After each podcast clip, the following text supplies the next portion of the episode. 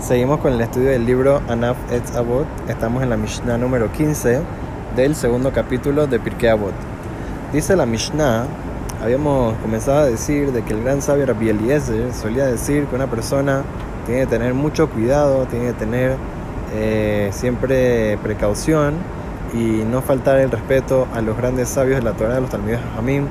porque ellos son los representantes de la Torah de Dios en el mundo son como por así decir los embajadores de la Torah y de Dios. Entonces es como una ofensa a Dios si una persona está eh, faltándole respeto o está haciéndole contra de un Talmud Haham, de un sabio. Es una historia muy, muy fuerte, que en verdad es un poco larga, pero en, eh, corto. Eh, dice que había una compañía de gente hace, hace cientos de años ya en Europa, al principio cuando comenzó la imprenta, dice que iban a comenzar a hacer uno de los, eh, de los proyectos más ambiciosos de la historia judía, que era imprimir todo el jazz completo, todos los eh, tomos y tratados del Talmud en una sola edición, eso no existía hasta ese entonces, y lo iban a hacer de manera muy bonita y, bueno, eh, era un proyecto bastante, bastante costoso. En ese entonces la imprenta era inclusive hasta más, eh, hasta más eh, caro que hoy en día hacer una, una impresión así de tantas, tantos tomos y tantos volúmenes y tanta cosa. Y obviamente que es una cosa que solamente lo van a comprar los Yehudim.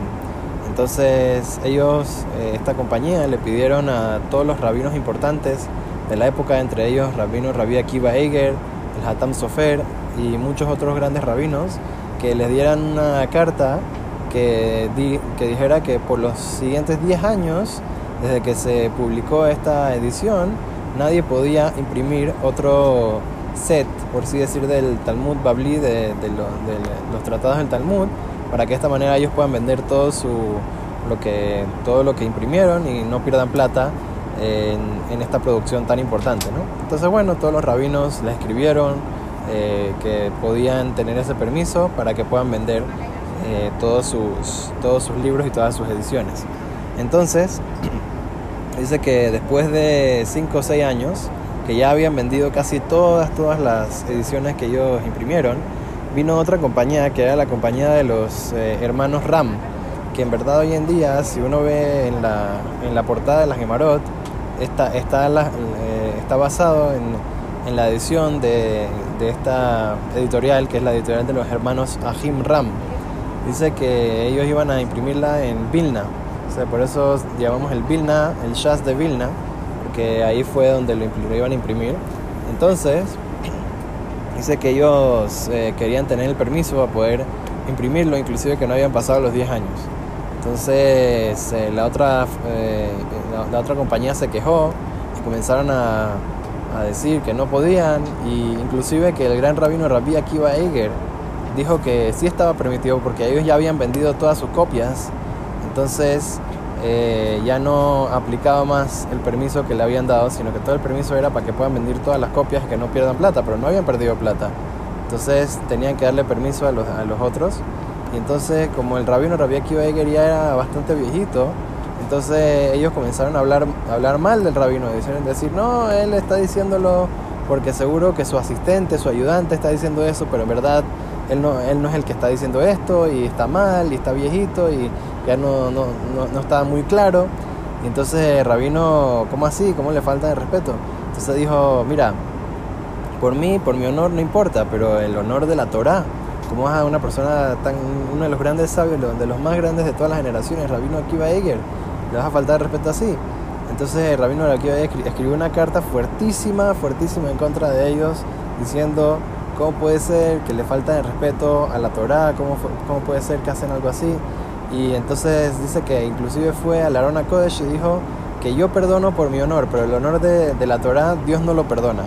Entonces, ¿qué pasó después con esta imprenta, con esta gente? Eh, les, tocó una, un problema ahí en la imprenta, que una, uno de los empleados eh, un día amaneció que estaba muerto en, adentro de la, de la imprenta, entonces el gobierno ruso agarró a los hermanos de, que, eran de esta imprenta y los metieron, eh, los metieron presos por tres años y estaban investigando y todo y al final les dieron una sentencia que tenían que después de los tres años en la, en la cárcel tenían que pasar eh, en, en, en, la mitad de unos soldados rusos, eran 250 soldados rusos con látigos y les iban a pegar todos y tenían que pasar tres veces en la, en la fila entre todos los soldados rusos y cada uno le iba a pegar latigazo fuertísimo. Y dice que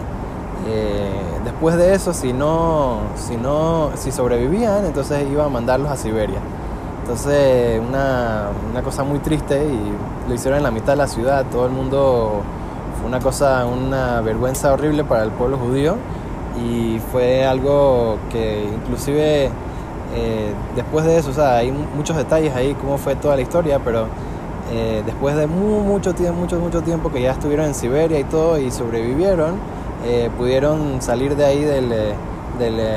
prisionamiento, pero ellos estuvieron por así decir, bajaron la cabeza y dijeron que eso fue porque ellos le faltaron el respeto al rabino, rabino Akiva Eiger. Vemos qué tan grave es esto y que Dios no perdona el, el, honor de la Torah y de los Talmud Hamim, porque es, este honor es algo tan importante que es